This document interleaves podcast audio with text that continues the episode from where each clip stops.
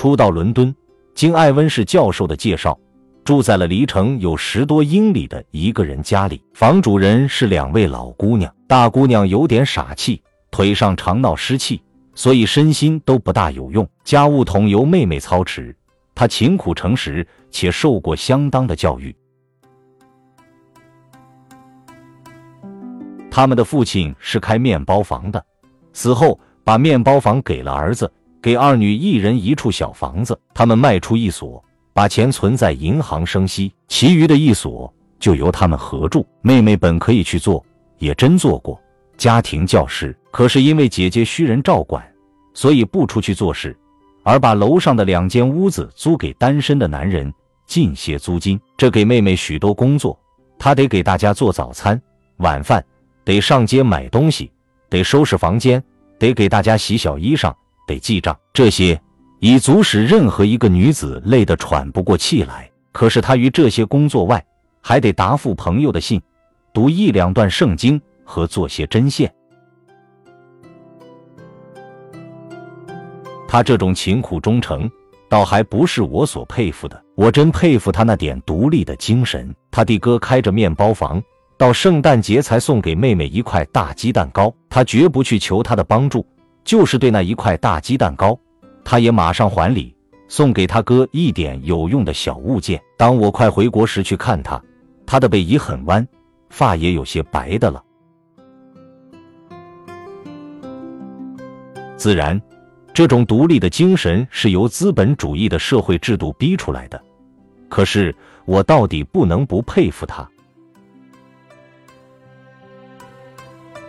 在他那里住过一冬，我搬到伦敦的西部去，这回是与一个叫爱之顿的合租一层楼。所以事实上，我所要说的是，这个爱之顿，称他为二房东都勉强一些，而不是真正的房东。我与他一起在那里住了三年。这个人的父亲是牧师，他自己可不信宗教。当他很年轻的时候，他和一个女子由家中逃出来。在伦敦结了婚，生了三四个小孩。他有相当的聪明，好读书。专就文字方面上说，他会拉丁文、希腊文、德文、法文，程度都不坏。英文他写的非常的漂亮。他做过一两本讲教育的书，即使内容上不怎样，他的文字之美是公认的事实。我愿意同他住在一处，差不多是为学些地道好英文。在大战时。他去投军，因为心脏弱，报不上名。他硬挤了进去，见到了军官。凭他的谈吐与学识，自然不会被插去帐外。一来二去，他升到中校，差不多等于中国的旅长了。战后，他拿了一笔不小的遣散费，回到伦敦重整就业。他又去教书，为充实学识。还到过维也纳听弗洛伊德的心理学，后来就在牛津的补习学校教书。这个学校是为工人们预备的，仿佛有点像国内的暑期学校。不过目的不在补习升学的功课，做这种学校的教员自然没有什么地位，可是实力上并不坏，一年只做半年的事，薪水也并不很低。这个大概是他的黄金时代，以身份严，忠孝，以学识严。有着做，以生活言，有个清闲舒服的事情。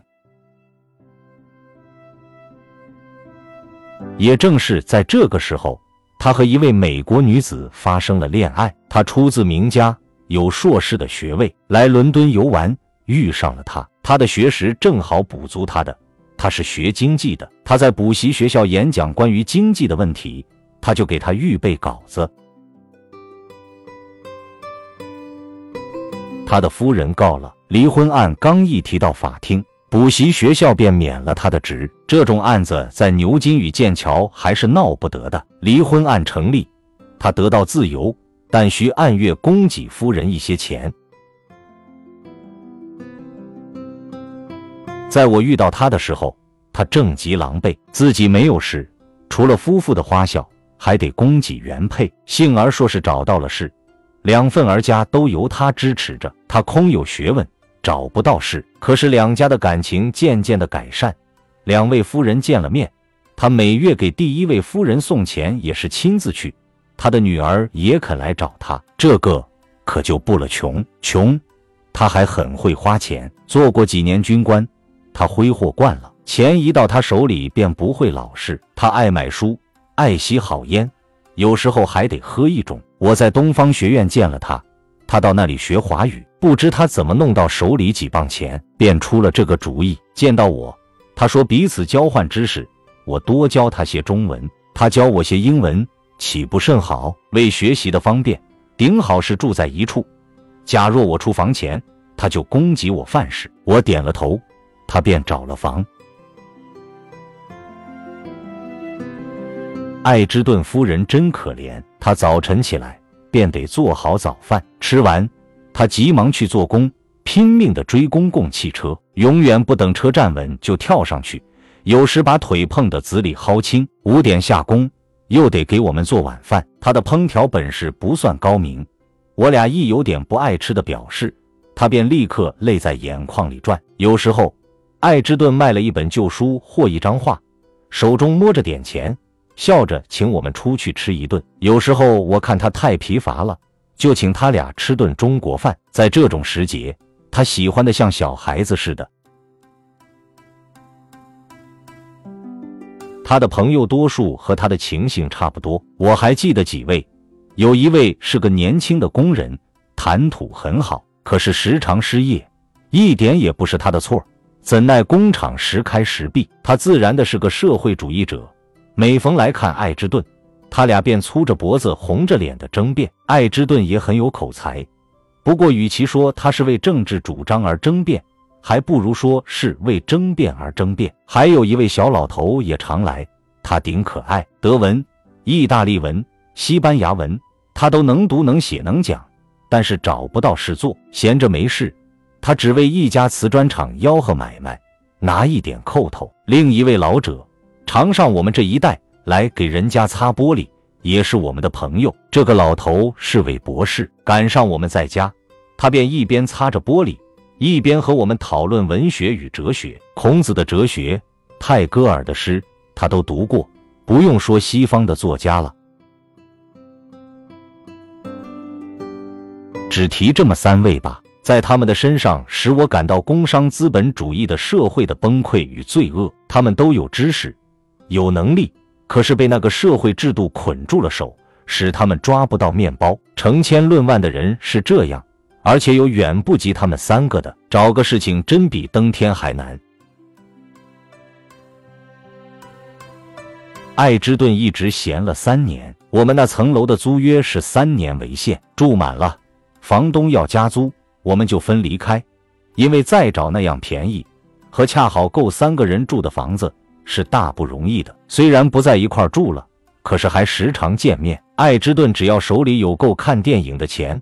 便立刻打电话请我去看电影，即使一个礼拜，他的手中彻底的空空如也，他也会约我到家里去吃一顿饭。自然，我去的时候也老给他们买些东西。这一点上，他不像普通的英国人，他好请朋友，也很坦然地接受朋友的约请与馈赠。有许多地方，他都带出点浪漫劲儿，但他到底是个英国人，不能完全放弃绅士的气派。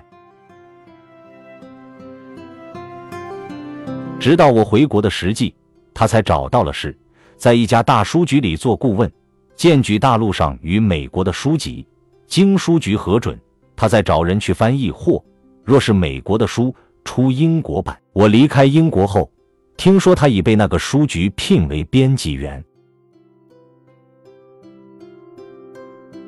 离开他们夫妇，我住了半年的公寓，不便细说。房东与房客除了交租金时见一面。没有一点别的关系，在公寓里，晚饭得出去吃，既费钱又麻烦，所以我又去找房间。这回是在伦敦南部找到一间房子，房东是老夫妇，带着个女儿。这个老头儿达尔曼先生是干什么的？至今我还不清楚。一来我只在那儿住了半年，二来英国人不喜欢谈私事。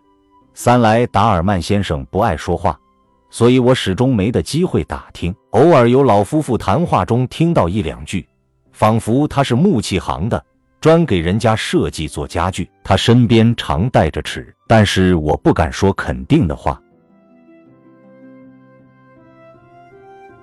半年的功夫，我听熟了他三段话。他不大爱说话，但是一高兴就离不开这三段，像留声机片似的，永远不改。第一段是贵族巴莱，由非洲弄来的钻石。一小铁桶一小铁桶的，每一块上都有个记号。第二段是他做过两次陪审员，非常的光荣。第三段是大战时，一个伤兵没能给一个军官行礼，被军官打了一拳。极致看明了，那是个伤兵，军官跑得比兔子还快，不然的话，非叫街上的给打死不可。除了这三段而外，假若他还有什么说的。便是重述晨报上的消息与意见，凡是晨报所说的都对。这个老头儿是地道英国的小市民，有房，有点积蓄，勤苦，干净，什么也不知道，只晓得自己的工作是神圣的。英国人是世界上最好的人。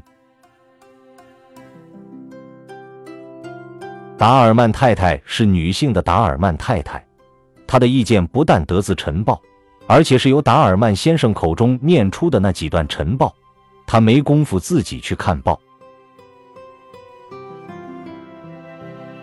达尔曼姑娘只看晨报上的广告，有一回，或者是因为看我老拿着本书，他向我借一本小说，随手的我给了他一本威尔斯的幽默故事，念了一段。他的脸都气紫了，我赶紧出去在报摊上给他找了本六个便士的罗曼斯，内容大概是一个女招待嫁了个男招待，后来才发现这个男招待是位伯爵的承继人。这本小书使他对我又有了笑脸。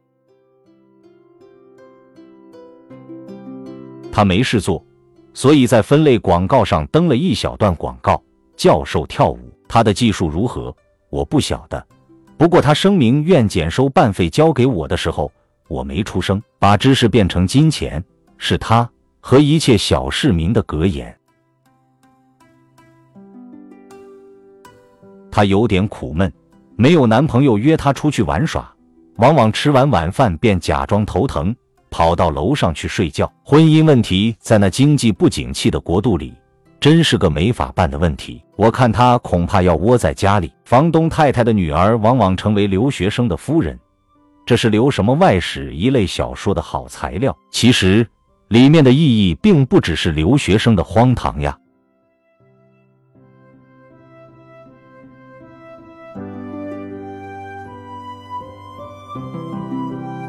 老舍，我的几个房东分享完了。